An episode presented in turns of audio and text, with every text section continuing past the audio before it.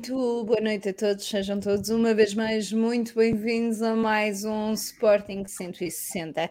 Este Sporting 160 de hoje, que não só vamos falar do jogo em Portimão, como ainda vamos ter tempo para fazer uma antevisão mais aprofundada do jogo que vamos ter com o Arsenal. Portanto, um grande, grande programa à nossa espera, mas obviamente equipa que ganha não mexe, portanto vamos começar precisamente pela apresentação do plantel e hoje começo pelo João Castro, que já está visto que tem companhia ao longo do programa de hoje. Bem-vindo uma vez mais, João.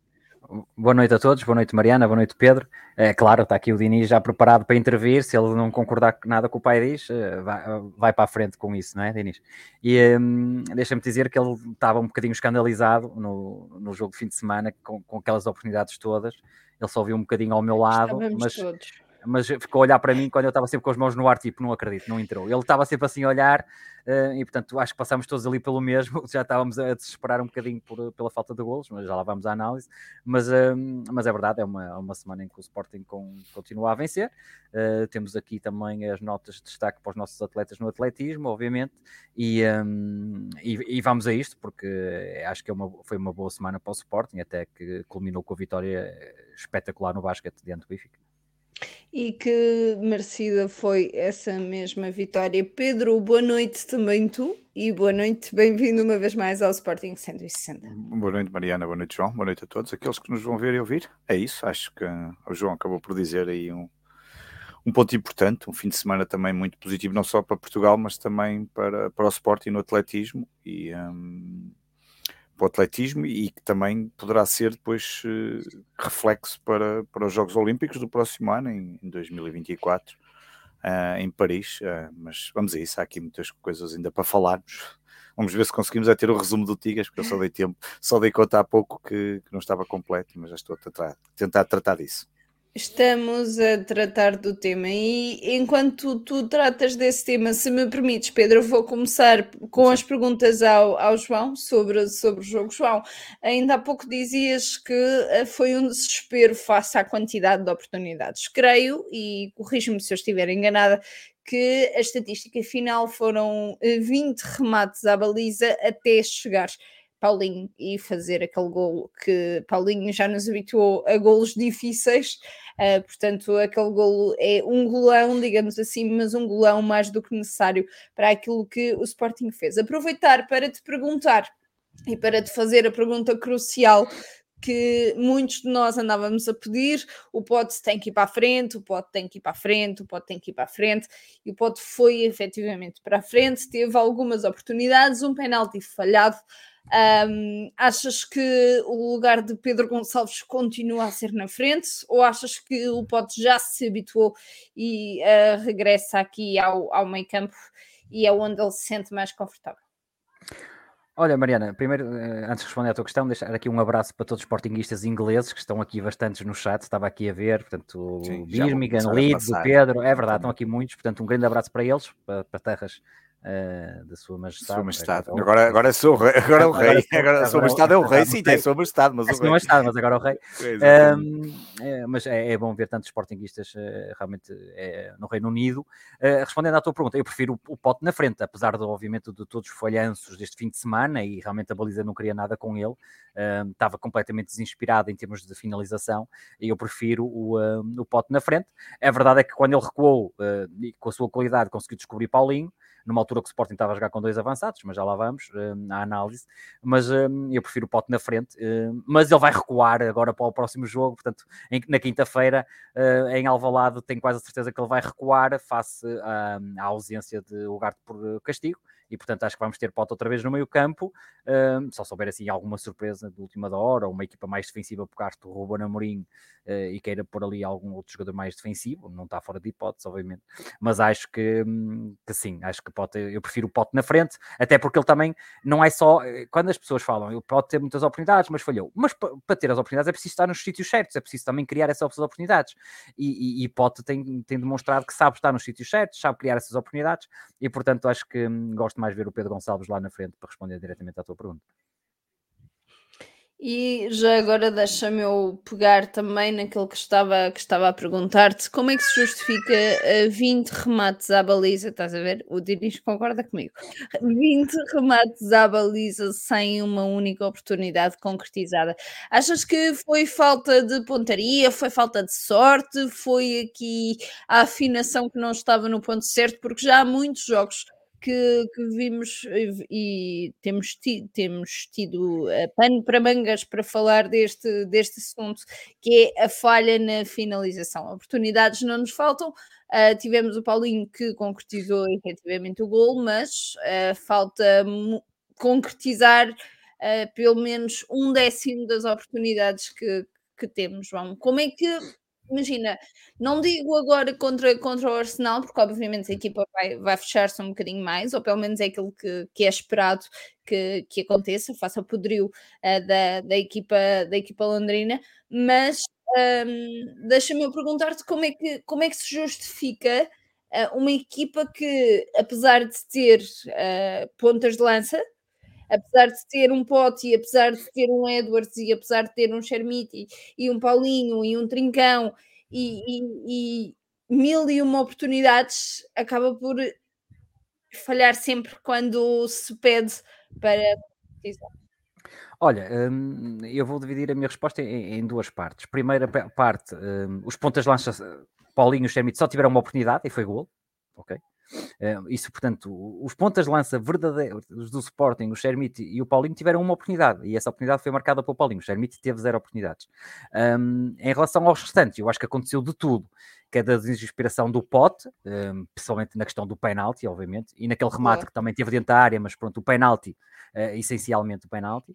Tivemos duas bolas ao poste, um, e depois tivemos uma grande exibição também do, do guarda-redes do Portimonense, portanto acho que foi tudo, um, calhou tudo, uh, neste caso o Pote teve as melhores oportunidades, obviamente, o Eders também teve uma, o Morita teve uma que, salva, que salva, foi salva em cima da linha, o Pote teve isolado frente ao guarda-redes e o guarda-redes defendeu, o Pote teve um remate fora da área e o guarda-redes defendeu, portanto, há aqui, há aqui coisas que podemos dividir por muitas coisas, falta de eficácia nossa, mérito do guarda-redes, algum azar com aquela bola ao poste e outra à barra, um, e o penalti claramente desinspirado do do pote que a bola foi para a bancada de Leão.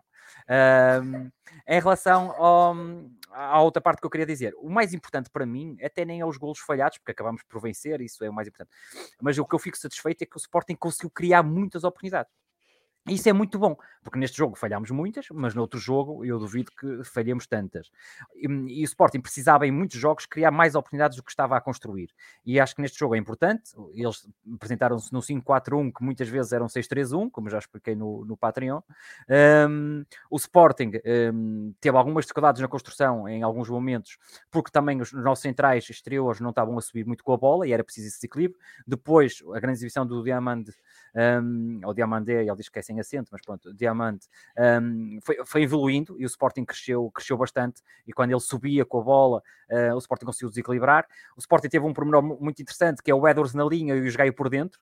Isso também ajudou, porque o Eders é mais criativo, apesar de não ter feito o grande jogo, a verdade é que alguns lances começaram a nascer por ali, mas o Sporting conseguiu ligar muitas vezes por dentro, e na segunda parte, com a, a subida também de Inácio do lado esquerdo e um bocadinho mais largura por parte de Inácio, conseguimos atrair a, a equipa contrária de uma maneira diferente e desbloquear. Onde o nosso farol foi sempre o Morita, acho que foi ele que coordenou muito bem ali o jogo, um, e, e, o Sporting conseguiu sempre criar oportunidades, um, não fomos aquela equipa de grandes cruzamentos, uh, ainda bem, uh, porque não tínhamos assim o a oportunidade para fazer grandes cruzamentos, até para o Shermite e tudo, que o Shermite não apanhou nenhuma bola, mas construímos muito bem por dentro, tivemos várias oportunidades, eh, e portanto eu acho que isso foi o mais importante, foi ver que a equipa conseguiu desmontar uma equipa difícil, com quase toda a gente atrás da linha do meio campo do Portimonense, e, e conseguimos realmente criar oportunidades. Depois faltou, eh, e disseste muito bem, faltou a eficácia, mas para mim o mais importante, o Sporting sempre controlou o jogo, boa pressão, boa reação à perda, uh, muito cuidado nas transições por parte de, hum, da equipa do Portimonense. O Portimonense não criou nada a não ser aquela parte final onde terminamos ali um bocadinho, uh, também fruto de algumas coisas. Eu, por exemplo, o cansaço do Pote ali no meio campo, eu acho que devia, poderia ter sido substituído na altura que, que houve as substituições, porque depois gastaram-se os três períodos. Mas eu acho que o Sporting teve bastante bem, uh, porque não, era, não é fácil, o Portimonense é uma equipa chata porque fecha muito, uh, mas eu acho que o Sporting teve muito bem nessa, nessa parte da construção. Acho que o Ruben Amorim deve ter ficado muito satisfeito porque o Sporting conseguiu, perante uma equipa com bloco baixo, conseguiu criar muitas oportunidades, faltou a, questão da finalização, uh, mas sobretudo uh, fica a vitória do Sporting, fica uma vitória sem sofrer golos, fica hum, a melhor sequência do Sporting desde outubro, quatro vitórias seguidas, terceiro jogo sem não sofrer golos, mais três pontos e, e a mantemos aqui a pressão sobre o Porto e o Benfica e o, e o Braga e vamos ver. Portanto, eu acho, acho que há aqui notas muito positivas. O Diamante foi claramente para mim o melhor jogador do Sporting, aliás, foi o jogador com mais passos progressivos no jogo e na jornada e, e quase sempre do, do campeonato, fica no top surpresa. 3 ou top 5 foi. Um, Mateus Fernandes na, na, quinta, Castro, acho que não, acho que não, não vai arriscar o Ruben Amorim, um, acho eu. mas, mas também temos o Forol Morita, acho que há um Sporting com Morita e um Sporting sem Morita, e a verdade é que até falámos isso no Patreon, não foi, Pedro? A evolução de Morita desde que chegou desde um médio que pouco subia e ajudava muito na construção, mas não aparecia lá na frente, até um médio que, um médio que aparece nas zonas de finalização e teve uma oportunidade que a bola foi salva em cima da linha. E portanto, eu acho que o, um, que o Sporting neste jogo construiu bem, as substituições foram muito bem feitas por Ruben Amorim, tirar a parte do Coates para dar a possibilidade de ter um central exterior que subisse mais, que era o caso de Mateus Reis, para desequilibrar e aproveitando também a qualidade de passo do Gonçalo Inácio no centro, e também tirando um Coates cansado e também amarelado, diga-se passagem. E, portanto, eu acho que o Amorim teve muito bem também nas substituições, geriu bem a equipa, um, meteu o Paulinho, e eu tinha dito no Twitter que o Paulinho podia ser realmente o grande herói da partida e acabou por ser. E, um, Podes dizer isso outra vez na quinta-feira era mais ou menos às seis e um quarto. Mais Sim, tem que, tem, que olhar, tem que olhar para o jogo e ver quem é que acho, ter aquele feeling. Aqui, aqui parecia que estava na cara, porque hum, se reparares, toda a gente estava a falhar. Um, e o Paulinho, Exato. que tem falhado tanto, uh, entrou e passado dois minutos marca gola. E portanto, uh, às vezes há coisas uh, espetaculares no futebol, como por exemplo, o Sporting já teve jogos em que só teve uma oportunidade ou duas oportunidades e marcou um gol e ganhou o jogo, e aqui teve muitas e, e demorou muito a resolver o jogo. Ou o Sporting já teve jogos em que nas três primeiras oportunidades, principalmente em Alvalade, marca, e, um, e, um, e neste jogo não. Neste jogo não mas a verdade é que é, fico satisfeito com a fiquei satisfeito com a exibição do Sporting, criou muito, desmontou claramente a equipa do Portimonense. Uh, o Portimonense é uma equipa muito física, atenção, tem lá jogadores muito físicos, muito altos, muito fortes. O, o, o Diamante, por exemplo, muito forte nos confrontos físicos. Um, gostei bastante. É um, é um, central que, não, que não, não, não inventa muito, e sobretudo foi uma coisa que eu gosto muito dos centrais, não faz aquelas faltas escusadas. Às vezes vemos quando o avançado está ali na linha, o, o central vai lá, dá-lhe uma caçada por trás e há livres. Isso não, não beneficia nada à equipa, principalmente porque dá a oportunidade ao, ao adversário meter a bola na área, chuveirinho e depois nunca se sabe. E portanto gostei bastante da exibição da equipa leonina. Um, e, portanto, acho que foi uma das belas exibições fora de casa por parte do Sporting se calhar uma das melhores exibições do Sporting fora de casa, um, com a pecha, de, obviamente, da finalização. Caso contrário, teríamos tido um, um sábado muito tranquilo a ver o jogo. Não tivemos, a vitória acabou também por ser saborosa com aquele gol do Paulinho um, e, e, é necessário também para o jogador ganhar aqui uma, uma, certa, uma certa moral, uma certa, uma, certa, uma certa confiança nele próprio, mas atenção, muito importante um, tavam, já vi comentários a dizer, ah, o Paulinho, afinal, aqueles que defendem muito o Paulinho, que são contra o Xermite, e aqueles que são a favor do Xermite e contra o Paulinho. A verdade é que o Sporting eh, acabou por fazer uma coisa que nós já tínhamos dito aqui várias vezes, que é, em caso de, de estarmos a precisar, às vezes é, é necessário jogar com dois avançados. Um, e não é Coates, porque Coates é muito à base do cruzamento. E o Paulinho não foi aqui à base do cruzamento. Aqui era importante as diagonais, era importante um, centra, um avançado segurar os centrais e outro aparecer.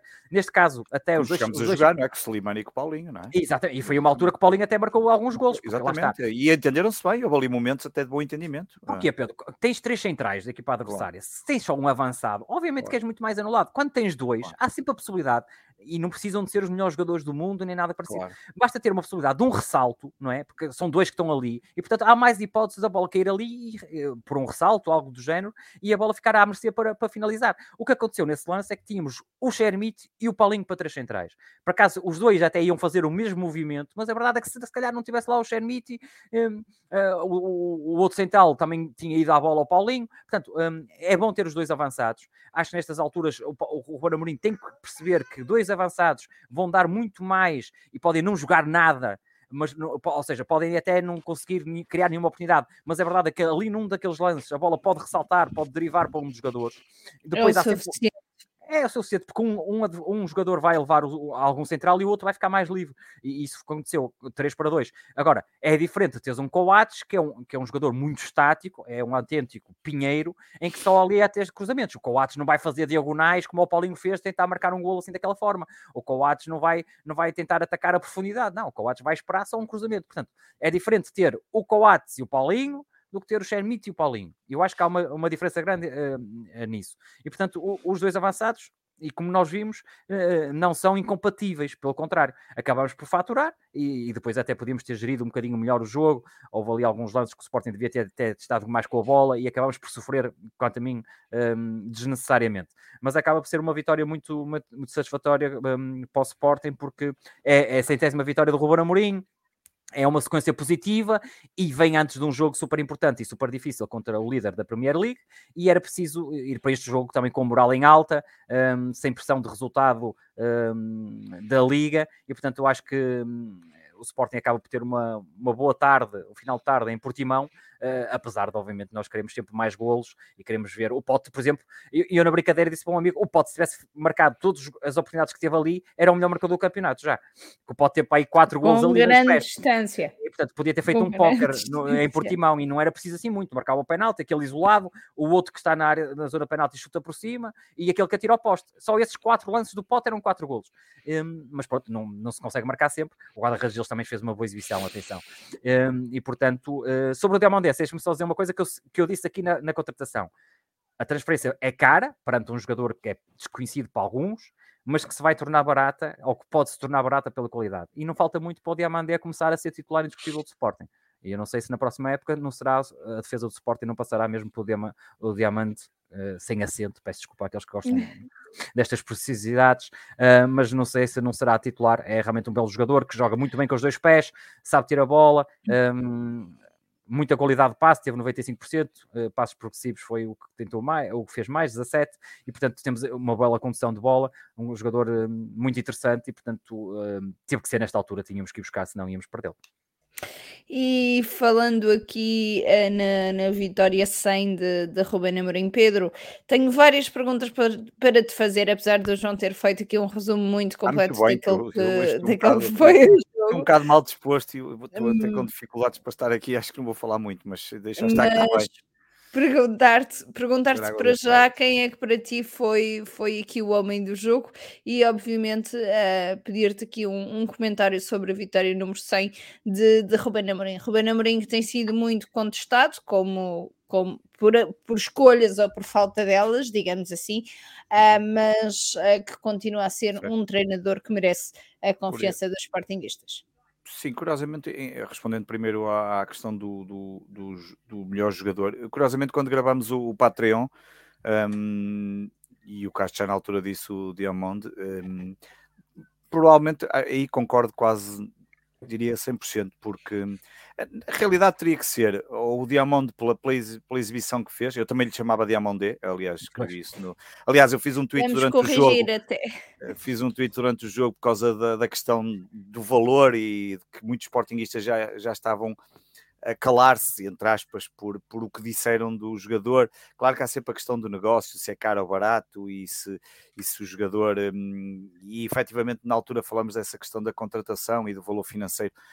Um, que, que, que, levou à, à, contratação do Diamond, mas uh, o Diamond seria claramente um jogador, uh, um dos melhores jogadores em campo. Claro que Paulinho também poderia ser, quer dizer, quando se marca o golo da vitória, claro. num jogo em que tu tentas tudo e mais alguma coisa e só aparece um que consegue meter a bola na baliza, epá, fez ali qualquer coisa diferente que os outros não conseguiram e, portanto, um, às vezes são esses pormenores e tantas vezes o Paulinho falha em tantos jogos e tantas vezes ser massacrado, naquele, praticamente quando toca, não digo pela primeira vez, nem sei se foi bem a primeira vez, mas se calhar a primeira ou a segunda vez, faz um gol e é um gol que não é fácil, é um, é um bom desvio, um bom domínio, é um bom, uma boa colocação de bola, às vezes falha tanta coisa fácil, não é? Já falamos aqui de alguns, alguns falhanços que ele teve, e ali tem um bom gol, como poderia também um, o próprio Maurita, uma das coisas que eu, das coisas que me, que me dá mais gosto fazer no Patreon é, é, são as antevisões e os pós-jogos, porque como são tantos, ao longo de tanto tempo, eh, permite-me,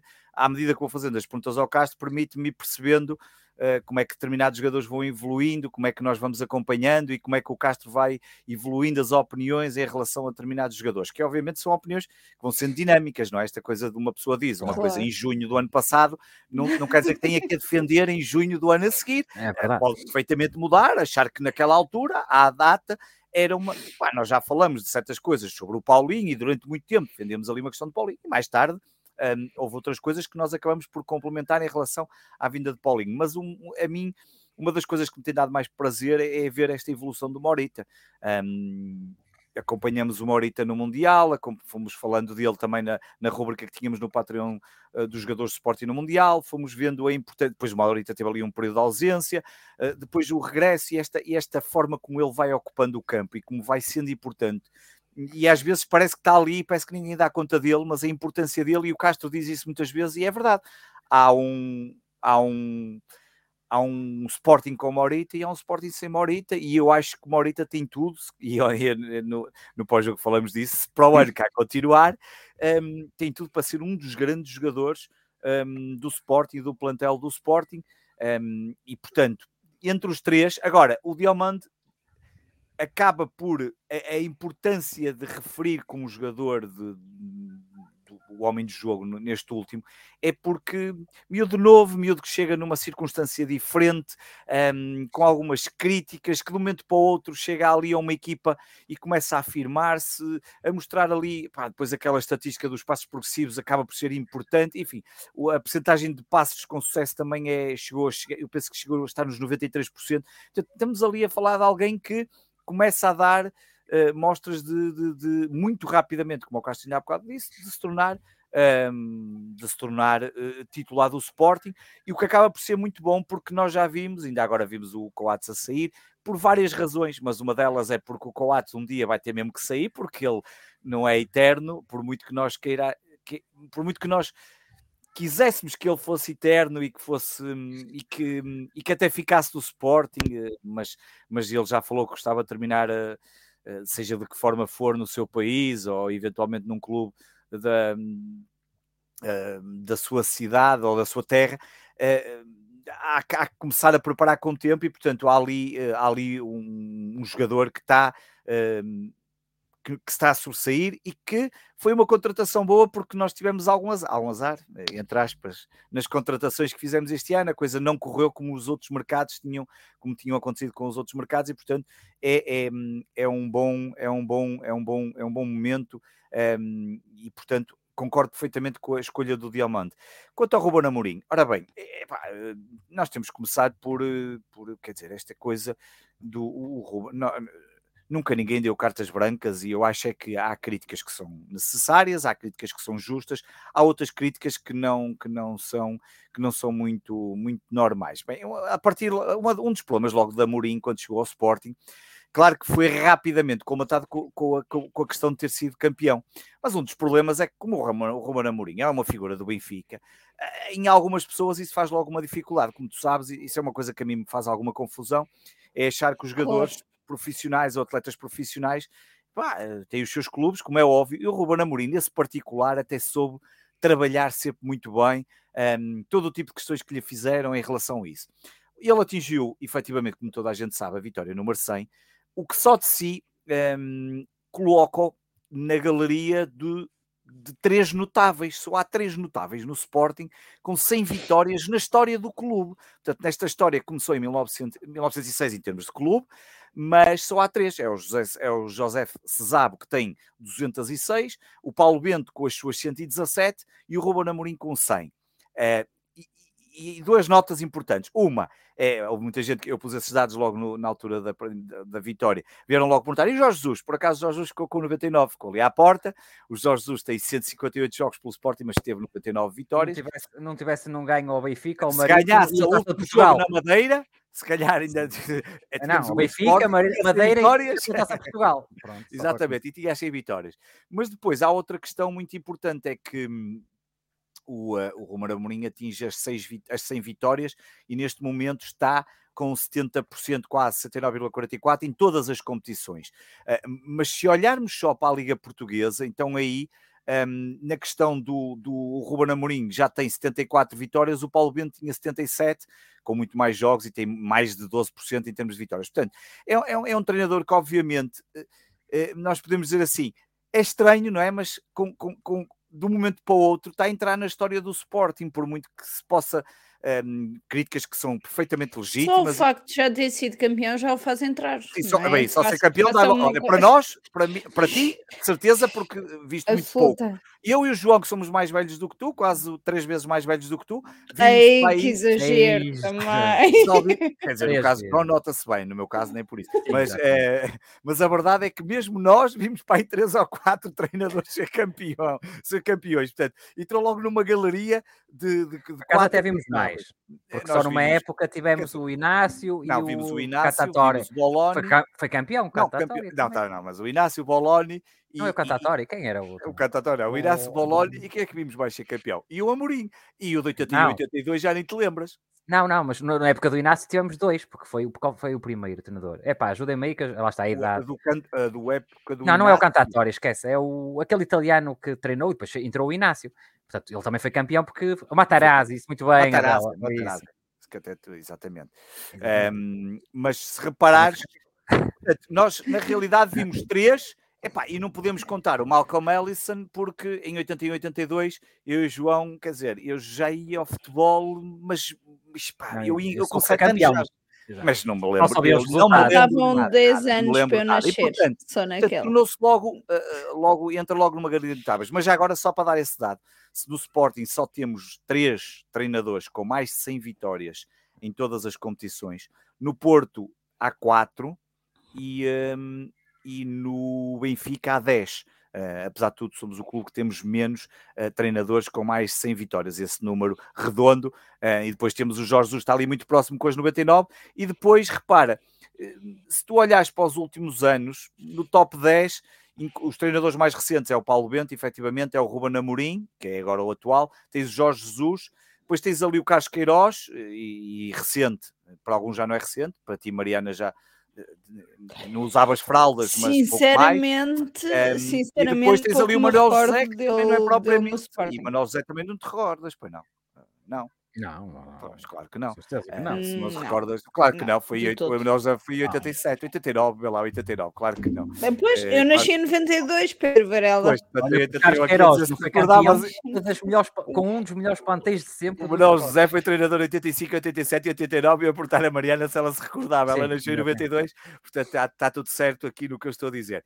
Um, mas a verdade é que, desse ponto de vista, claro que o Ruben Amorim entra, entra aí numa, numa, numa categoria de, de, de notáveis, notáveis no sentido uh, dos resultados conseguidos. Agora, uh, como qualquer, como nós sabemos, isto quando a coisa parte, parte sempre pelo lado do treinador. É óbvio que esta é uma temporada que vai ter esse problema que é se nós nos vamos qualificar para a Liga dos Campeões, e eu acho que isso vai acabar por definir. Eu, eu sinceramente acho que o Ruben Amorim não sai, independentemente de qualquer resultado. Acho que não é o momento para ele sair da mesma forma que não achava na altura, quando fomos campeões, que não era o momento para dar o salto que toda a gente falava, e vai para Newcastle, e vai para não sei onde, porque eu acho que toda a gente também estaria à espera para perceber, para já por duas Achas razões. Achas que se ele sair perceber... neste momento é por vontade própria? Nem acho que por vontade própria, mas naquela altura, quando era campeão, ah, vai sair, epá, só saía por uma razão. Se fosse, se o agente dele fosse o, o Jorge Mendes, ou se o, tivesse uma boa. Aí saía, porque aí, aí basta ter meia dúzia de vitórias e ele coloca-te num Wolves da vida, num Fulham ou num sítio qualquer e arranja de forma. O Amorim é muito inteligente para isso. E eu acho que o Amorim, eu, aí é que está uma característica, é que o Amorim, apesar de tudo, apesar de, de muitas coisas que nós possamos até criticar, ele há ali um. Há ali um há ali a inteligência dele de perceber que nem era o momento para sair, e eu acho, sinceramente, que ele não quer sair e, e, acho que ele quer, pelo menos, mostrar que a sair, que pronto, que fez uma boa época. E esta não é uma boa época para isso acontecer, porque eventualmente o máximo que nós vamos conseguir provavelmente será ou o terceiro lugar ou eventualmente o segundo lugar, mas eu acho muito difícil chegarmos ao segundo lugar. Acredito que o terceiro lugar é possível, até porque o Braga acaba por ter aí um calendário complicado e vai ter que dar um, da perna, e nós também, obviamente, mas é possível claro. ainda. Mas mesmo ficando em terceiro lugar, como sabemos, ainda vamos ter que jogar mais duas eliminatórias na próxima temporada. A terceira é depois o playoff, e só aí é que nós vamos ver. Mas, mas estou muito curioso, eu acho que o Amorim vai querer provar que aquele que campeonato. Época que esta, que esta época, época não foi um acaso e que o campeonato também não foi uma sorte e portanto ele, ele, ele, ele, é inteligente ao ponto de eu se sair tem que sair pela porta grande, tem que sair da porta grande no sentido, tem que sair em condições que lhe permitam um, eh, dar um salto para algum clube, porque, porque o Amorim tem que, ir, tem que ir para um clube com estrutura, e portanto daqui só tinha duas hipóteses, ou sair para o Benfica ou para o, para o Porto.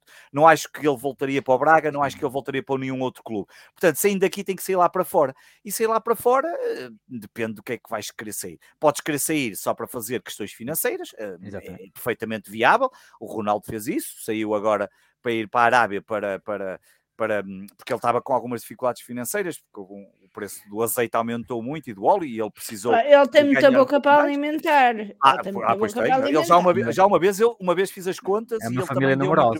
São mais de 30 pessoas, acho que eram 30 ou 35 pessoas que ele tinha só em termos de empresa que geria ali no pagamento de, de, de, coisas. Agora, devem ser muito mais. Eu imagino que até que deve ser, porque aquilo é uma vida que não é, não é propriamente, aquilo é uma empresa autenticamente e, portanto, isso não me espanta nada. Mas, portanto, ele, eu acho que vai ter ali, um, acho que ele quererá dar o salto no momento em que prove que um, não foi sorte nem ser campeão e isto foi uma época que efetivamente correu mal, mas. Um, e deixo depois aí para o Castro, mas tenho algum receio porque hum, porque, porque tenho medo das próximas contratações do próximo ano, tenho medo das saídas, que, nomeadamente a que já foi anunciada do Bernardo, e o Carlos Stroí pode, obviamente, conhece É uma minha nota final. É, exatamente, eu sei, ainda bem, então pronto, ouço a nota final do Castro. Nota final. Não, não, não estrago, mas ouço a nota final do Castro sobre a saída do Bernardo Palmeira, porque eu acho que é, é muito importante. Não estragues é, as poucas que eu tenho.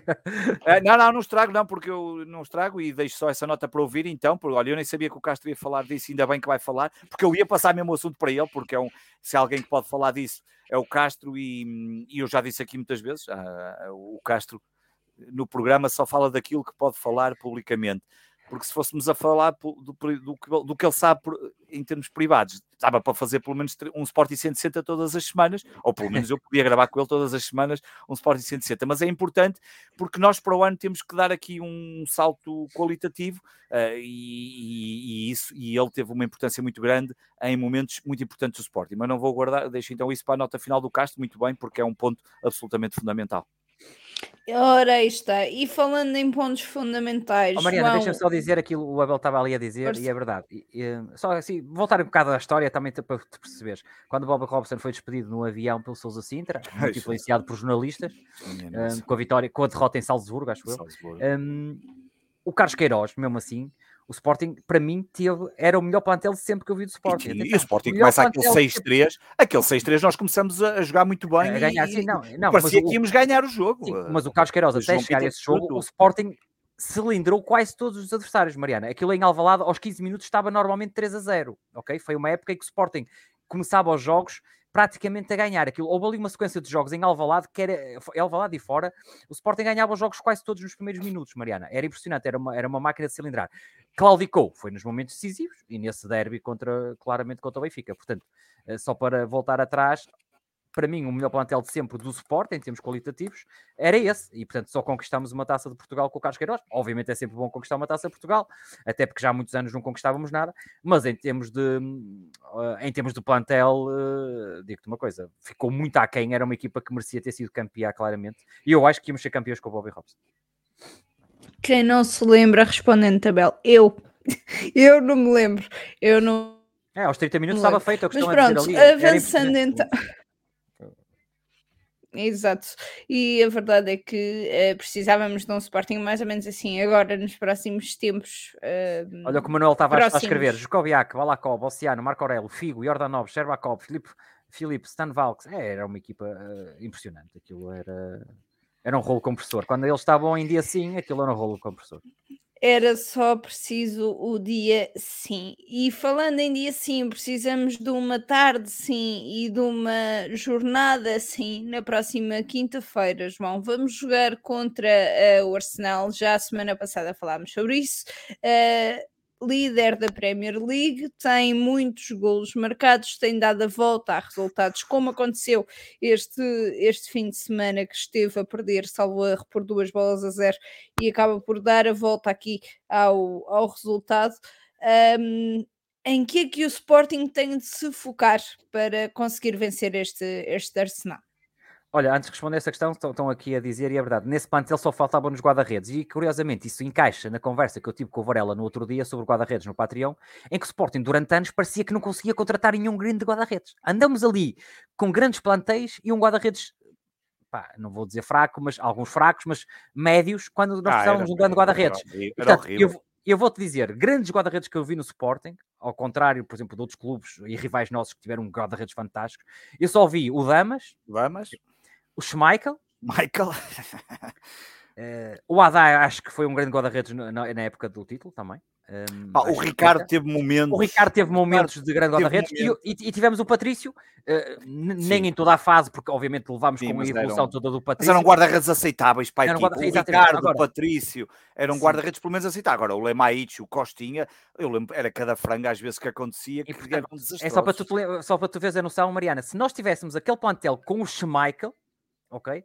Muito, muito dificilmente alguém nos tirava o título ok? Só para teres uma noção, nós, nós passamos anos, passamos anos, Mariana, que nós não percebíamos como é que nós nunca tínhamos um guarda-redes à altura dos pergaminhos de Sporting. Era uma coisa inacreditável, mas pronto. Ou é seja, uma, na frente um, um tinhas tantas opções. Não, e... Defesa, médios, tudo, e depois na baliza, era como o Pedro estava a dizer, de repente sofrias um gol que nem sabias porquê.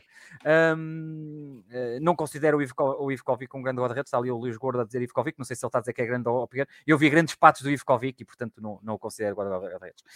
Um, eh, deixa deixa-me dizer, em relação ao Arsenal, o que é que nós precisamos?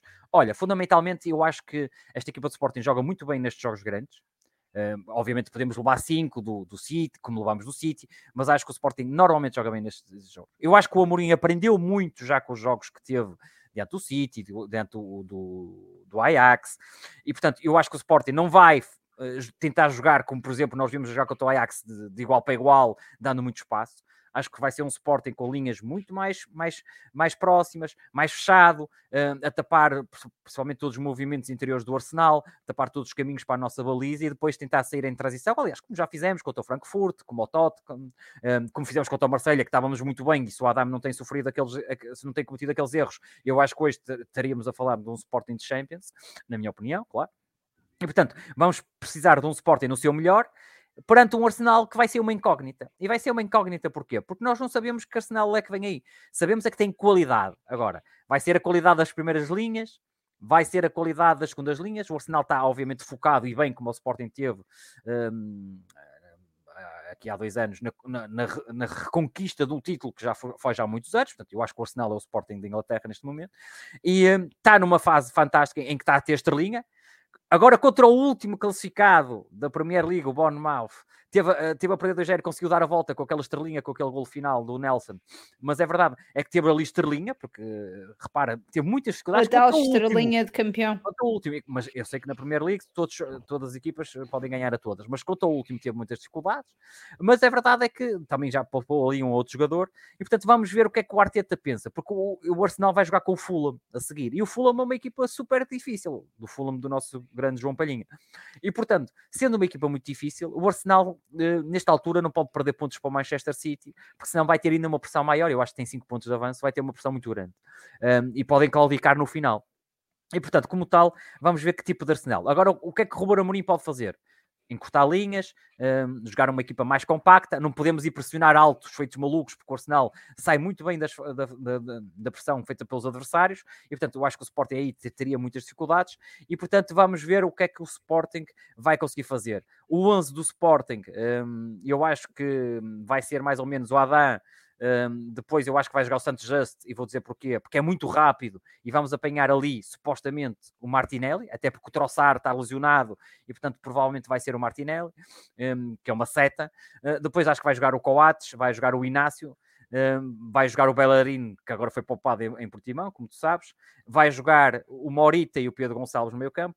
Na esquerda, tenho aqui umas dúvidas entre o Nuno Santos e o Mateus Reis, atenção, porque depende, porque o Saka um, e o Mateus Reis pode ser importante ali para, para travar o lado, o lado direito do Arsenal, uh, ele e o Inácio, portanto se quisermos ter uma equipa mais defensiva, mas pode ser o Nuno Santos porque vai nos dar aquela profundidade, aquela largura, aquela garra que nos dá nestes jogos, e depois lá na frente eu acho que vai jogar o, vai jogar o Edwards, o, o Paulinho e o Trincão. Um, eu acho que vai ser esse o trio uh, que vamos ter lá na frente. Pode haver aqui uma surpresa chamada Arthur Gomes uh, a jogar na esquerda. Se o Sporting quiser sair em transição, um jogador mais irreverente, pode haver aqui esta pequena surpresa, mas eu acho que, que o Trincão vai ser chamado. Um, acho que vai ser mais ou menos este 11 um, perante um Arsenal que lá está, Será que vai poupar alguns jogadores? Um, vai, a alusão do Troçar, já sabemos. Será que vai poupar o Odegaard e joga o Favieira? Será que, que vai poupar o Saka e pode jogar outro jogador? Portanto, aqui no meio campo vai jogar o Partey, joga o, o, o, o, outro jogador do meio campo que agora esqueci-me do nome, vai jogar o Jorginho. Pá, vamos ver, mas é, são grandes, grandes jogadores. O Arsenal joga muito bem um, tem dinâmicas muito boas, é uma equipa demolidora, tem realmente mais dificuldades quando joga com equipas que se fecham bem e, portanto, um, fecham bem os caminhos interiores. Obviamente que eles têm uma grande capacidade de ter posse de bola, um, boas dinâmicas. Acho que em termos futebolísticos, eu já disse quando foi o sorteio, não, não só pela valia do Arsenal, era o pior que nos podia ter acontecido, porque é uma equipa que joga muito e bem para aí que o Diniz aqui decidiu uh, agora ver. e, portanto, não está a concordar com esse jogo. Não, ele disse que não queria, não queria o Arsenal. Ele disse que não queria o Arsenal, ele queria o Frank Varos uh, e calhou-lhe o Arsenal, uh, porque ele gosta muito de, de húngaros, de comer aqueles biscoitos húngaros e, portanto, queria o Frank Varos. Olha, e vamos pegar aqui no, no, no Pedro agora. Pedro, uh, um Arsenal que, uh, como disse o João, uh, está efetivamente muito próximo de, de garantir o título de, de campeão da, da, Premier League. Obviamente ainda há muita água a correr debaixo da ponte, mas é, até agora efetivamente é o clube que, que está mais, mais próximo. Um, achas que o Arsenal pode até me custa dizer isto. Achas que o Arsenal pode descuidar aqui um bocadinho da, da Liga Europa para dar primazia à, à Premier League? Ou achas que, apesar de poder descuidar aqui, as segundas linhas continuam a ter uma qualidade incrível face àquilo que, que o Arsenal pode fazer em campo? Epá, sim, uma equipa como o Arsenal, mesmo com as segundas linhas, é uma equipa potencialmente perigosa e, eh, e portanto. Hum, eu, eu, eu não sei se eles descuidar, eu não acredito. Acredito que façam algumas alterações, até porque eles na quinta vêm a Lisboa jogar com o Sporting e, e depois, logo no, no domingo, têm um jogo complicado em casa do Fulham, que ainda por cima está a fazer um excelente campeonato. Um, é, Fulham é, é, daquelas equipas que eu tenho amor-ódio, gosto muito do Fulham porque está lá o Palhinha, detesto por estar lá o Marco Silva, que é um treinador que eu não, nunca hei de gostar por tudo aquilo que fez de mal uh, no Sporting e não tem nada a ver com o fato com aquelas coisas ridículas, é por causa de outras histórias, mas a verdade é que o Arsenal tem ali um, um, um e depois joga outra vez com o Sporting, uh, logo na, na quinta, a seguir, e depois recebe o Crystal Palace e tem ali. Uh, tem, tem, tem, ali jogos complicados. Eu acho que esse por acaso não é o pior momento do Arsenal. O pior momento do Arsenal vem a seguir no mês de Abril esse é que é. Hum, se, nós, se nós tivéssemos os jogos da Liga Europa no mês de Abril, aí sim era o pior momento do Arsenal, porque é quando eles vão jogar com, vão jogar com o Liverpool, com o Manchester City e com o, e com o Chelsea e, e, com, o, e com o Newcastle. Portanto, ali em cinco jogos têm logo esses quatro. Mas eu acho que mesmo que eles façam algumas alterações, como o Castro há pouco estava a dizer, sinceramente não, não, não, não acho que vão descuidar ao ponto de, de de, de, de, de, obviamente não ser uma equipa perigosíssima. Agora, eh, ninguém tenha dúvidas que o foco do Arsenal este ano é ser campeão, é regressar aos títulos. E isso é um bocado, faz um bocado lembrar a história quando o Sporting foi eliminado pelo LASK e depois fomos eliminados na Taça de Portugal e, e portanto, e focamos ali praticamente no campeonato e pouco mais. O, o, o Arsenal tem o objetivo claro, um, não se pode descuidar. Se calha ter mais uma derrota, fica apenas a dois pontos de vantagem de um City que, que como sabemos, é uma equipa complicada e, e, sempre, e sempre perigosa e que a qualquer momento um, também pode diminuir essa vantagem e, portanto, começar a morder os calcanhares ainda mais, mais próximo ao, ao Arsenal. Mas eu não acredito nada nessa coisa de hum, mesmo que venha com segundas linhas ou pequenas alterações, é pá, não, não há aqui dúvidas nenhumas. O Arsenal é líder do principal campeonato do mundo, quer dizer, eh, podemos dizer da Europa, se não quisermos estar a, a sair daqui da Europa, mas olhando para, para, todos os campeonatos do mundo, a Premier League é o grande campeonato do mundo. Um, é o sítio onde está a ser mais investido, onde se ganha mais dinheiro, é o sítio onde se gasta mais dinheiro, é o sítio onde se mete mais dinheiro em termos de investimentos, um, onde tu tens uma primeira divisão, uma segunda, uma terceira e uma quarta, tens ali terceiras divisões com melhores médias de assistências do, do que as nossas, e, pá, e portanto, de um momento para o outro, o líder da Premier League vem a Alvalade jogar, todos os olhos vão estar apontados, vais ter os, os, os, jornalistas todos a olhar para aqui e, portanto, o Arsenal, obviamente, até do ponto de vista anímico, não, não é chegar aqui e vinha facilitar e levava dois ou três, como eu acho que vai acontecer e vamos já resolver isso na primeira mão, e, portanto, e depois, do ponto de vista até anímico, a coisa mexia ali um pouco. Não, não acho, sinceramente. Acho que, independentemente dos jogadores que o Arsenal escolher, com as escolhas que vai ter que fazer, e eu acho que aí sim, do ponto de vista de, de gestão, um, não, não, não, é um adversário difícil e acho, nunca mais me esqueço, quando analisamos aqui a Liga dos Campeões de, penso que foi do ano passado, um, seja do, foi a do Arsenal e também uh, quando veio cá o, o City e levamos 5 e, e, e, o Ajax, lembro perfeitamente do, fazer os pós-jogos com, com, o Castro e falámos muito bem dessa questão. Epá, nós não podemos olhar para determinadas equipas olhos nos olhos, podemos não as temer no, do ponto de vista de, ok, é possível Prático, fazer qualquer coisa, assim. mas nós podemos olhar olhos nos olhos, como fizemos contra o Arsenal e como fizemos contra o Ajax. Contra o Ajax toda a gente se lembra, eu ainda me estava a sentar em Albalade e aquilo já estávamos a levar um ou dois 0 e contra o City eu nem sei se chegamos a rematar a baliza ou se rematámos a segunda parte muito pouco, lembro que aquilo também foi um desastre, estava contigo no do City, não estava, João? Estávamos cá embaixo na central, não foi? Foi até que viemos para cá. Não, estávamos lá em cima. Ah, não, a central foi com o Dortmund. Exatamente, estávamos lá em cima. Isso foi uma grande vitória. Isso foi uma grande, foi uma grande vitória. Estávamos lá em cima também. E, portanto, nós não, não podemos olhar olhos nos olhos do Arsenal. Há ali jogadores que só, só um jogador vale quase meia dúzia dos nossos e, portanto, são jogadores que têm outra qualidade técnica e que podem a qualquer momento. Nós já vimos o Arsenal este ano ainda agora este fim de semana voltaram a, refazer, a fazer uma reviravolta de 2-0 para 3-2 um, e portanto são jogadores que a qualquer momento têm capacidade de, de, de remate, de golo, de, de, de, fazer, de sacar ali qualquer coelho da cartola que nós vamos tendo de vez em quando a espaços num ou outro jogador. Uh, temos que ter, temos que ter um, um grande um, um, grande Sporting para, para, para tentar levar de vencido o Arsenal. E teríamos que ter, isso não sei se irá acontecer, teríamos que ter um vulcão em Alvalade, um apoio incondicional. Incondicional será sempre, porque mesmo que estejam lá 20 ou 25 ou 30 mil, são sempre incondicionais, não há dúvidas nenhumas disso e, isso não, e não está em causa a capacidade e o apoio que as pessoas estão e o amor e o carinho que têm pelo clube quando estão em Alvalade. Agora, o problema é que não é a mesma coisa, é pá, que toda a gente se lembra, eu estava lá, não sei se, acho que tu também estavas, Mariana, não sei, o João também se calhar estava, do jogo contra o City, do famoso calcanhar de Xandão que já falamos. E, e até daquela caminhada, não, fui ver muitos jogos, na altura estava a trabalhar em Lisboa, quando fomos à meia-final da Liga Europa no tempo de Godinho, que foi das poucas coisas que fizemos de jeito, que, que até eliminamos o, perdemos, ganhamos em casa o Atlético Bilbao, depois foi, acabamos por ser eliminado lá, mas recordam-se que não foi? o Al... exatamente, o, o Alvalade era um, era aquilo era um inferno, aquilo, aquilo galvanizava os jogadores, não é? Costumava ser que galvanizava e, e esse jogo contra o City, e depois até a capacidade que tivemos lá precisávamos um bocadinho dessa, dessa, dessa coisa. Já sei que não, não, a hora não é fácil, um jogo às 6 menos um quarto, mas a questão das 6 menos um quarto não nem é só um problema, é também tudo aquilo que se vive. O Luís Gordo está a perguntar, eu e o Castro éramos para ir ao Valado, infelizmente não, outras questões colocaram-se à frente e nem sempre a vida profissional nos permite com facilidade como queríamos ir. Àquela eh, hora é mais difícil. E àquela hora tornou-se a coisa um bocadinho mais difícil, embora seja uma boa hora para depois regressar, regressar. para Albalade, uh, da Albalade para para, para o Porto, mesmo, mesmo Mas como estamos confiantes que o amigo, vai passar, vindo com o nosso amigo Sérgio a conduzir, que era o que nós íamos fazer, ah, isso é mais consigo, isso é mais preocupante que eu consigo enganá-lo e virar para caminhos ao contrário, que é uma coisa que nos acontece com facilidade. Mas isso já são outras histórias. São outras histórias. Pronto. Um dia sobre... havemos de escrevê-las.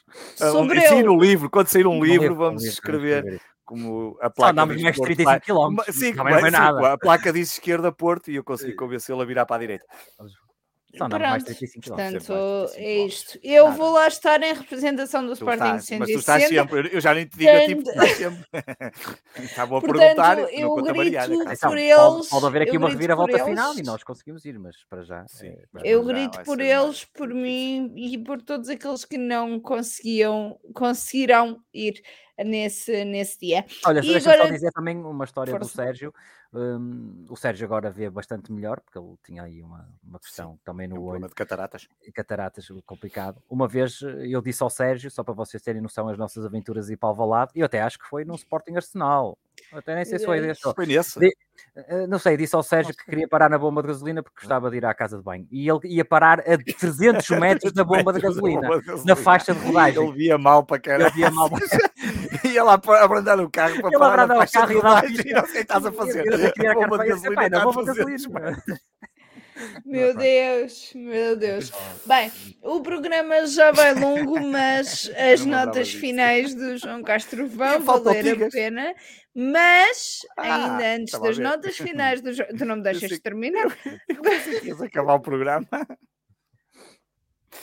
Agora apareceu o Sérgio. Vamos ao resumo das modalidades pela voz e pela imagem do Tiago Vamos a isso. Boa noite, Mariana. Boa noite, João. Boa noite, Pedro. Olá a todos os ouvintes do Sporting 160. O handball disputou a última jornada da fase de grupos da EAF European League no pavilhão João Rocha, à meia da semana. Vence, recebemos o Nex, os croatas do Nex, e perdemos por 34-28. Foi um jogo equilibrado entre os candidatos a terminarem em primeiro lugar do grupo C. O Sporting entrou bem, conseguiu uma vantagem de 3 golos, mas depois o Nex se equilibrou. A turma croata é uma equipa muito física, com um possante, mas móvel bloco central que ia conseguindo controlar o nosso jogo de 1 contra 1 e penetrações aos 6 metros. Quando o Sporting conseguia finalmente furar esse bloco, deparávamos com o Super Kuzmanovic. O guarda-redes croata fez 26 defesas em 51 remates e terminou o jogo com 51% de eficácia de defesa, uma brutalidade e levou para casa o título de MVP da partida. O Sporting ainda equilibrou a meio da segunda parte, conseguindo até estar na frente, mas o cansaço levou o melhor na parte final do encontro, o que explica a diferença final de 6 golos no marcador. Kiko, Martim e Chico marcaram 5 golos cada. No fim de semana, os oitavos final da Taça Portugal, fomos até Gaia bater o Gaia por 34-27 num jogo com duas partes completamente distintas.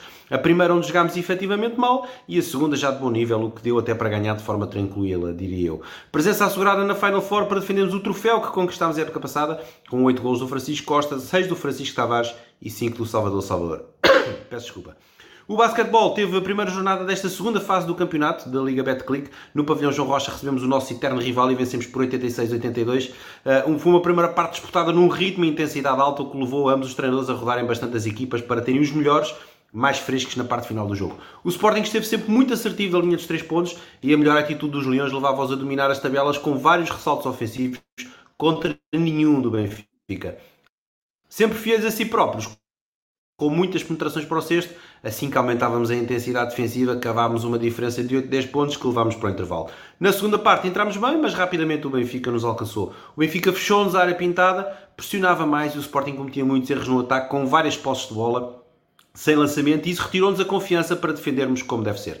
Uh, e o Betinho no ataque foi aproveitando e fez-nos moça com o seu lançamento exterior. Conseguimos sobreviver, entramos no quarto período, no derradeiro período, empatados a 65, mas a história repetiu-se e foi quase tudo a papel químico do período anterior. Entramos melhor, mas rapidamente o Benfica anula a desvantagem e coloca-se na frente, quando faltavam menos de 5 minutos para o jogo para terminar o jogo e o jogo parecia perdido nessa altura, mas eis que surge o público e traz a equipa de volta ao jogo. O Sporting ganhou o momento e às costas de Armudo conseguiu reviravolta e ganha um jogo onde esteve quase sempre na frente.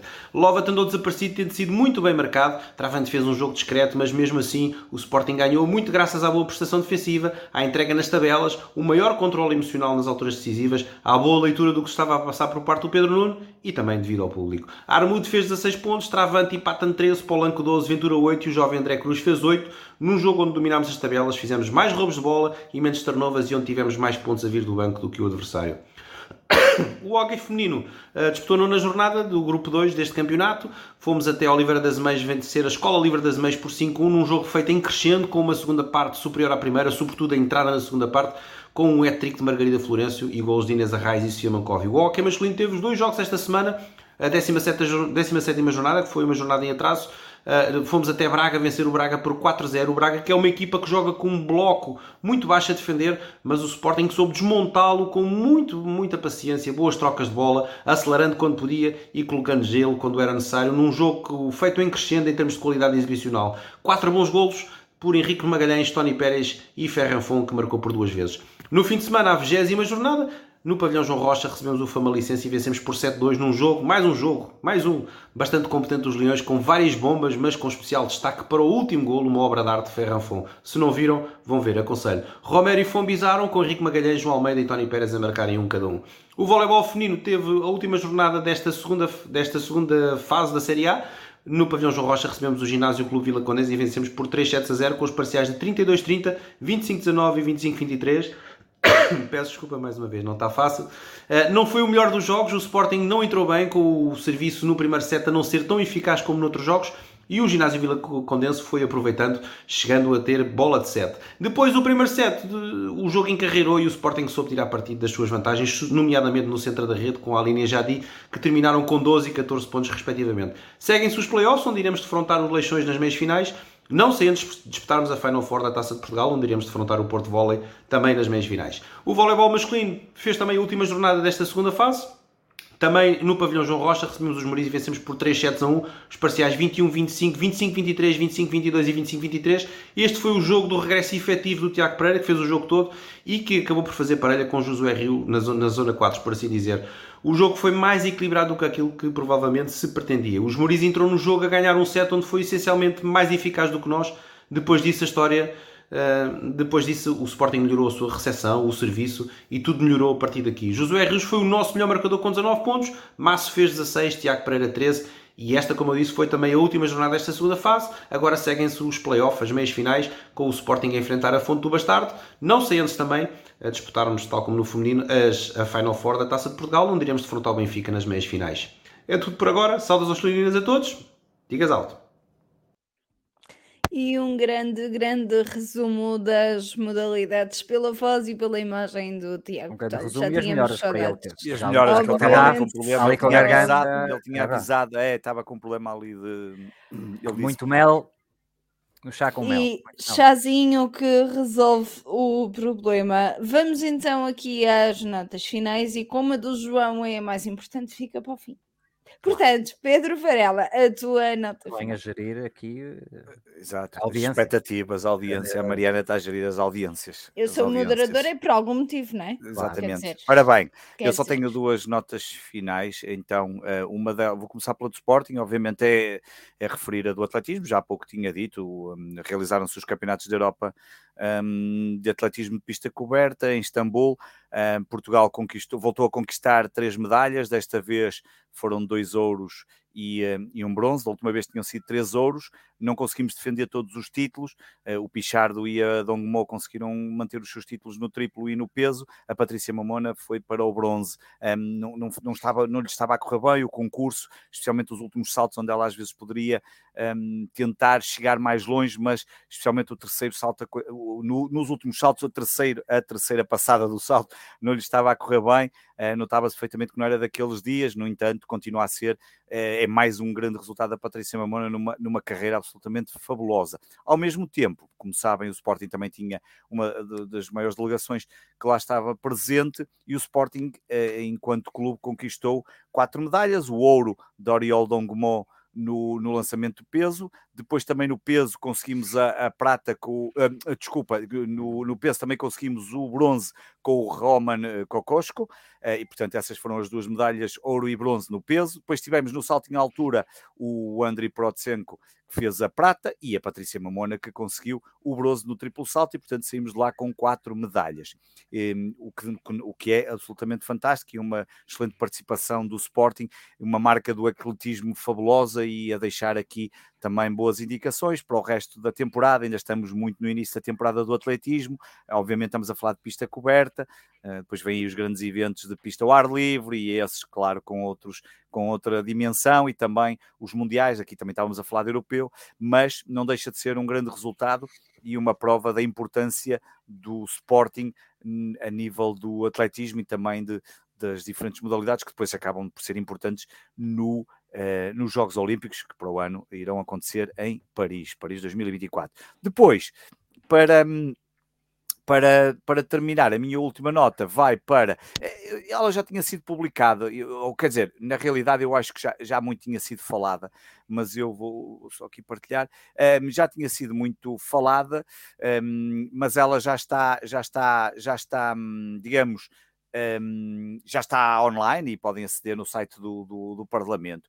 É a proposta de lei número 44-15. Esta é a famosa um, proposta de lei que vai substituir um, a muito conhecida uh, Lei 39 de 2009, que é a famosa lei da 39 de 2009, 30 de julho, que tem a ver com a violência no desporto e, onde, e obviamente onde se tem falado muito da pirotecnia e, e da parte de, hum, das zonas de condições especiais de adeptos e, portanto, ela já está aqui toda publicada com as alterações que tem, com, com tudo aquilo que, com os novos, um, tudo aquilo que, que é proposto por este governo e que eu sinceramente acho que esta proposta vai passar, o governo tem maioria absoluta, dificilmente um, poderão haver aqui algumas alterações, talvez da parte daí, da Iniciativa Liberal e do PCP, têm sido os dois partidos um, que têm lutado mais para que algumas alterações façam algum sentido uh, e, portanto, quem quiser ler e estar um... Eu hoje fiz alguns tweets de algumas das coisas que vamos continuar a ver uh, em Portugal.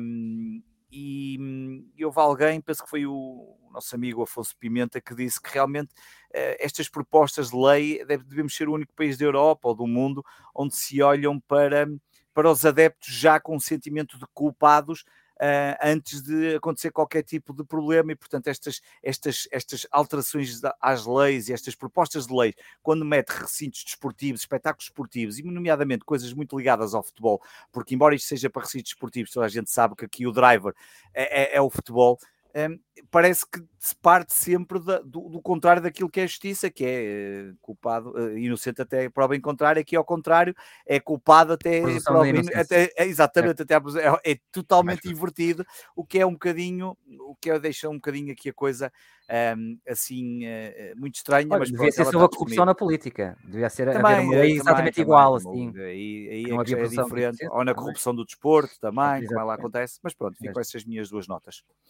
E que nota, uma delas muito boa, a outra, uh, enfim, é o que é. É o que é. Uh, João Castro, tens lá. pelo primeiro, menos uma nota final que toda a gente quer ouvir. Sim, primeiro, dizer que no dia 11 de março, às 15 horas, a equipa de rugby feminino do Sporting Feminino, vai entrar no campo no Jamor, não sei se é o campo 2, 3 ou 4, mas é no campo lá do rugby ali no Jamor, um, para revalidar o título frente ao, ao Sport Lisboa e Benfica, e portanto, todos os leões e leoas que queiram ir apoiar a equipa um, para esta revalidação do título, uh, e o Jamor é, é bonito, é uma zona bonita, uh, e portanto... Um, é, é ir realmente torcer pela, pelas nossas meninas e revalidar o título do rugby. Um, e um abraço para Três Gerações, que foi ele que me alertou. Depois, além, obviamente, do, do, atletismo, dar os parabéns aos atletas do Sporting, dar os parabéns ao André Santos pela revalidação do título do kickboxing, título mundial, campeão do mundo incrível. de kickboxing pelo Sporting. O André é incrível mesmo. Um, para quem quiser ver os combates dele, é, é, ele é fabuloso mesmo. Portanto, essas é, é, eram logo uh, as minhas notas iniciais. E depois para ir uh, à grande nota, eu, eu, aqui há uns tempos, e quando, quando há duas épocas, se eu não me engano, sim, há duas épocas, na época do título. E, é uma coisa que eu sempre batalhei aqui no Sporting, que eu sempre disse no Sporting 160, é que o Sporting precisava de crescer, de crescer a nível da estrutura.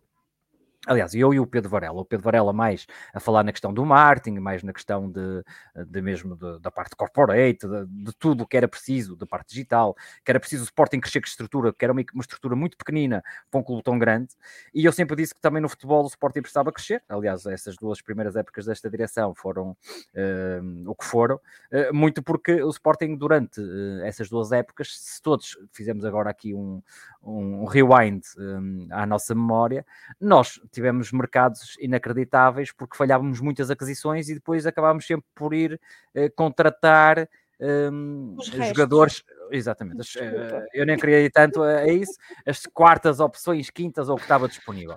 E, um, e isso foi o que aconteceu, por isso é que fomos buscar o Tiago Ilório, os Camacho e tudo, porque o Sporting uh, falhou bastantes contratações e acabou até por perder algumas contratações para os nossos rivais. Um, o que nos deixou numa situação sempre complicada e depois já sabes, quando estás pressionado e tens que apresentar reforços, acaba-se por ir, se calhar, para jogadores que não têm a qualidade suficiente para vestir o, o manto verde um, e branco. Então, eu sempre uh, achei que o Sporting devia melhorar no scouting, uh, no, um, na parte da preparação física, na parte de performance, e realmente depois isso foi, foi vindo a acontecer. E o Sporting, na, na época que inicia a cavalgada para o, para o título, nessa, nessa, antes, antes, antes da época começar, foi contratar uma pessoa um, que é simplesmente advogado da FIFA, ou com licenciamento de FIFA, ou com especialização de FIFA, que veio trazer ao Sporting uma capacidade, quer das negociações, capacidade de perceber também as normas, as regras e tudo o que se pode fazer de, nas, nas transferências, que podia ajudar o Sporting a fechar alguns negócios. Essa pessoa entrou no Sporting, e é o Bernardo Palmeiro, um, entrou no Sporting e, e, eu fiquei bastante satisfeito na altura, porque eu disse isso várias vezes em programas, o Sporting contratou alguém para a parte do futebol com capacidades que nós não tínhamos, com uma especialização que nós não tínhamos. E a verdade é que nessa época nós contratámos o Pote, contratámos o Nuno Santos, e esses negócios foram ganhos, muito Foi basicamente... Que fomos campeões? Foi na época que fomos campeões, foram muito ganhos, hum, eh, porque, porque, esses jogadores, se não tivesse sido, se calhar, eh, o Bernardo, esses, jogadores acabariam por eh, estar a jogar agora de azul e branco. Por exemplo, só o Pote e o Nuno Santos, para dar um exemplo, além de outras aquisições, obviamente, que, que, que já foram feitas. Um, por exemplo, Fatal também teve um papel muito importante na contratação Fatal, só para as pessoas perceberem, o Fatal, um, como não tinha 18 anos, podia assinar por quem quisesse, e portanto foi necessário quase uh, estar lá presente com o Fatal durante muitos dias para que hum, as coisas não, eh, não descambassem. Portanto, é preciso haver competência, é preciso haver pessoas com esta dedicação e com este know-how para depois conseguir-se, às vezes, obviamente, hum, não só na parte de negociação, que é, que é o que é, e portanto, aí tens o plafond que tens e não consegues dar mais, não é? Mas depois há a parte daquelas das cláusulas que é preciso ter, eh, terem atenção ou, ou, ou, ou, ser imaginativo ou criativo para conseguires fazer algumas coisas. A contratação, por exemplo, do. Ah, esqueci-me agora do central marroquino do Sport, do Fedal. Fedal. Um, é para a parte depois de impostos, há, há, contratações que, que o Sporting fez, obviamente, e que tiveram que ser feitas em certas alturas por causa dos impostos, para o jogador não ser taxado em Portugal. Portanto, há um conjunto de coisas que é preciso ter estrutura e é preciso ter conhecimento.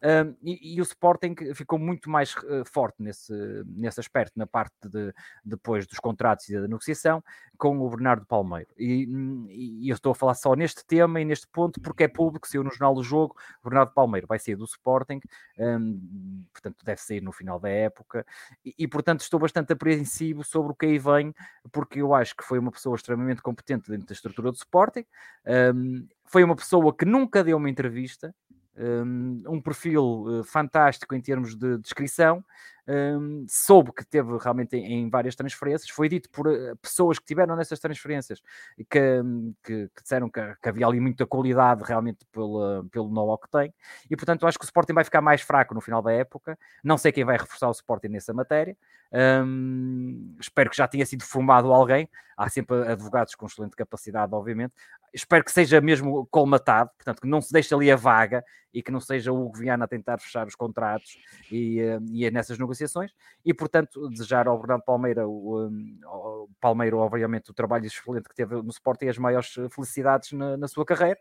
E, e, eu acho que o Sporting deve, deve sempre cingir-se a contratar os melhores que, que existem em, em, vários assuntos. Eh, nas contratações e para fechar dossiês, acho que o Sporting evoluiu bastante. Tivemos aqui excelentes aquisições e só para as pessoas perceberem o Bernardo não escolhe jogadores, é, portanto, é dito para ir fechar aquele jogador, ele vai fechar aquele jogador, portanto, o maior meco que pode aparecer, se ele tiver que ir lá fechar, ele tem que ir lá fechar o negócio, não é, não é ele que escolhe os jogadores, isso é o Viana e o Ruben Amorim, um, e portanto, houve obviamente negócios muito importantes no título, e no ano a seguir, não é Pedro? No ano também que o Sporting teve uma boa época, basta dizer um nome chamado Pablo Sarabia, não é?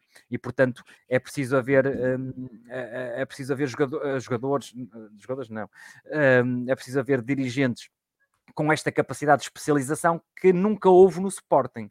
Um, com este nível de conhecimento, de regras e de contratos e de coisas jurídicas. Aliás, um, o Sporting juridicamente cresceu muito, basta as pessoas lembrarem-se de processos que fomos ganhando casos de Palhinha, etc, etc, etc. Portanto, vamos esperar, mas fico um bocado apreensivo, só desejar ao Bernardo um, a melhor das sortes e que o Sporting faça mais contratações destas.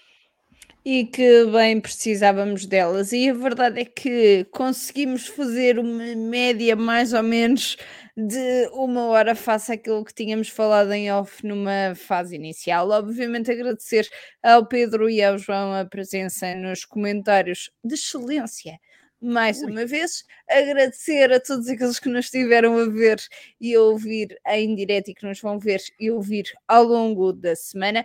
Voltamos na próxima segunda-feira, depois de uma vitória contra o Arsenal e uma vitória contra o Boa Vista. Encontramos na segunda-feira às 21h30 no sítio do costume.